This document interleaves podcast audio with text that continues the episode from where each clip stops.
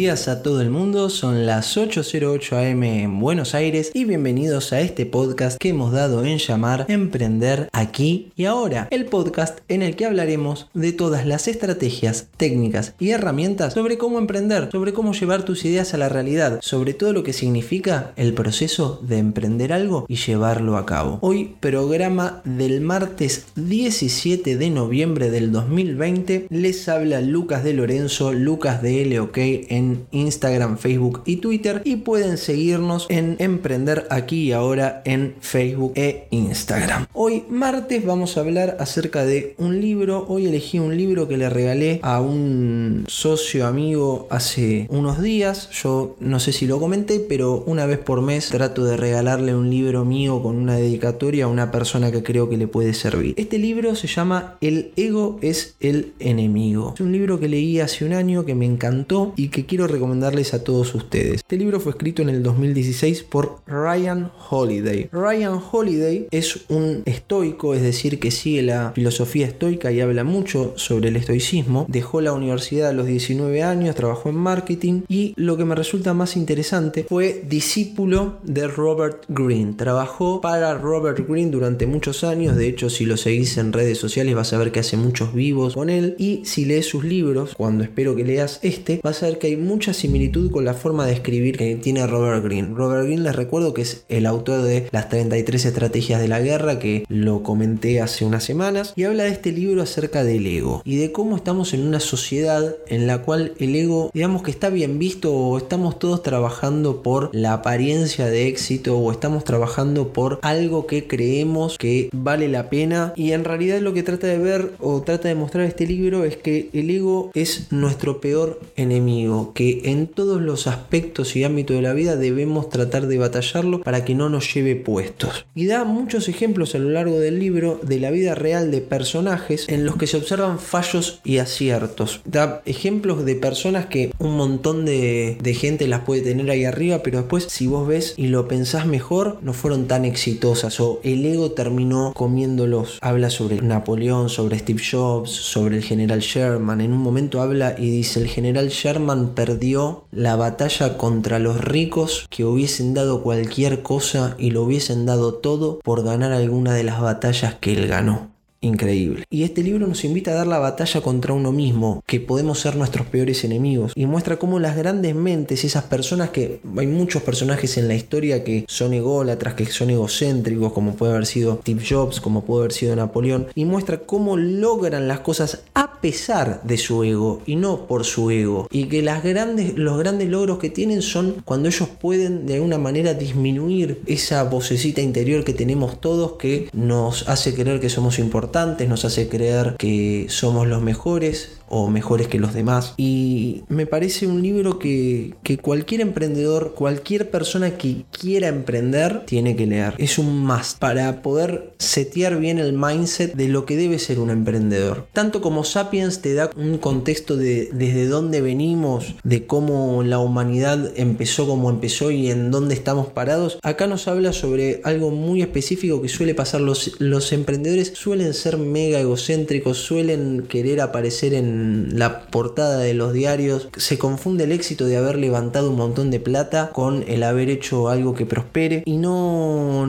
Nada, te recomiendo que lo leas. Y si el amigo que le regalé este libro está escuchando esto, te recomiendo fuertemente que lo leas vos porque creo que lo vas a necesitar muchísimo. Yendo a la estructura del libro, el libro se divide en tres partes en aspiraciones, éxito y fracaso. ¿Por qué en tres partes? Porque el ego es nuestro enemigo en cualquiera de las tres situaciones. En aspiraciones, que es cuando estamos aspirando a hacer algo, tanto en el éxito, porque cuando llegamos es difícil manejar el éxito y a veces es embriagador, y en el fracaso, porque ahí tenemos un golpe a nuestro narcisismo y experimentamos las dificultades propias de cualquier viaje, pero resultan difíciles de seguir. Y si no podés con tu ego, es muy difícil levantarte después. Sobre las aspiraciones, voy a hacer breves, breves highlights porque no quiero spoilear nada, pero habla sobre de cómo nos enamoramos de la imagen de lo que parece ser el éxito, de lo que realmente es el éxito, nos da estrategias para poder tratar de no enamorarnos de esa imagen y una de esas estrategias que es la que más me quedó es la de mantenerse siempre como, como un estudiante. Dice que es imposible aprender lo que uno piensa que uno sabe. Cómo mantenerse siempre como estudiante, cómo mantener la sobriedad, cómo trabajar, trabajar, trabajar y trabajar sin estar esperando las retribuciones, como dice él, efímeras del éxito y habla también sobre la pasión versus el propósito. Y es un concepto que me recontra interesó porque yo siempre hablé de la pasión y del propósito como algo de cosas muy parecidas. Y la pasión está muy influenciada por el yo, es lo que yo quiero, lo que yo amo. Y el propósito quita el énfasis del yo. Estoy acá por esto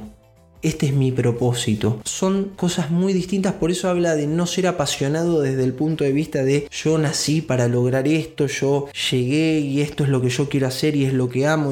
y enfocarse más en el propósito. Fíjense cómo este libro va tocando distintas cosas que nosotros fuimos hablando a lo largo del, podcast. Después está la parte del éxito y habla sobre cómo cuando a veces llegamos o creemos que llegamos, hay veces que hay pobre gente que ni siquiera llega y cree que tiene éxito. Pero bueno, a veces llegamos y es difícil manejarlo. Y da un ejemplo sobre Howard Hughes. Howard Hughes, si ves, es el personaje que hace Leonardo DiCaprio en El Aviador. Y se lo muestra como un ejemplo de éxito. Y en realidad es un tipo que lo único que hizo fue dilapidar la fortuna que dejó el padre y meterse en un lío tras otro y dilapidar y dilapidar y dilapidar y dilapidar. Lo va contando muy bien en el libro. Me parece que está bueno eso de cómo a veces imágenes de éxito o ejemplos de éxito no lo son tanto. Sobre también mantenerse como estudiante, que sin virtud virtud, entendiendo como tratando de hacer lo correcto. Ni entrenamiento es difícil manejar adecuadamente los resultados de la buena suerte. Habla, da una frase de Paul Graham, en un momento él habla de no inventarse cuentos, de que, viste, que a veces nos hacemos una narrativa en nuestro, nuestra cabeza de cómo son los hechos y de, y de cómo estamos metidos en algo y empieza a hablar sobre Paul Graham y hace y él decía que Paul Graham es un inversor muy importante decía que hacer las cosas grandes significa empezar con cosas engañosamente pequeñas. Muchas personas que hicieron cosas grandes ni se imaginaban que iban a llegar a donde llegaron. Y habla mucho también sobre la megalomanía de muchos emprendedores en el ecosistema emprendedor que quieren,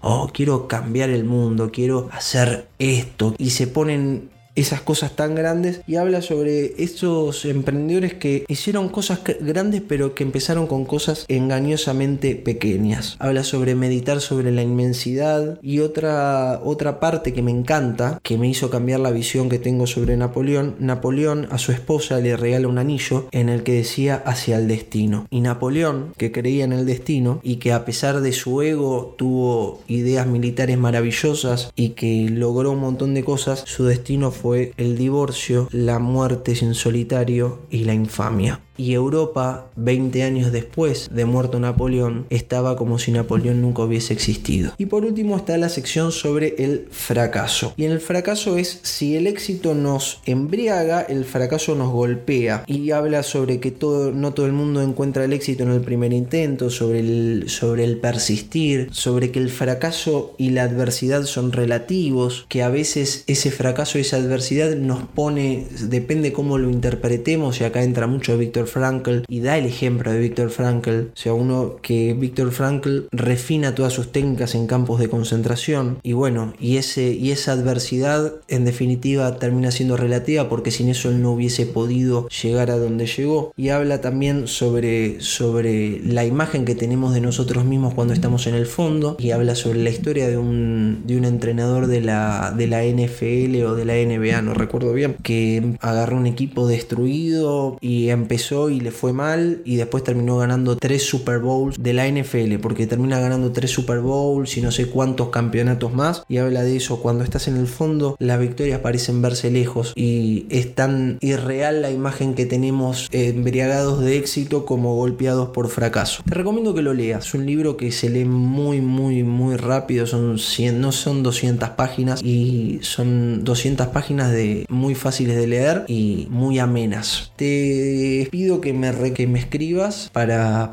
contarme qué, pensaste acerca de, de este libro. El ego es el enemigo de Ryan Holiday. Espero que les haya gustado el podcast de hoy y si es así, lo único que les pido es que se suscriban a él, lo compartan en las redes sociales e incluso si pueden lo valoran con 5 estrellas para que sea más fácil localizarlo para los demás. Y si no les gustó, como dicen en el teatro, mejor no digan nada y problema del siguiente. Los espero mañana miércoles para hablar acerca de la teoría de los cliductos, la unión entre clientes y productos. Les deseo un hermoso día a todos y no se olviden que al final solo se trata de lo que hicimos.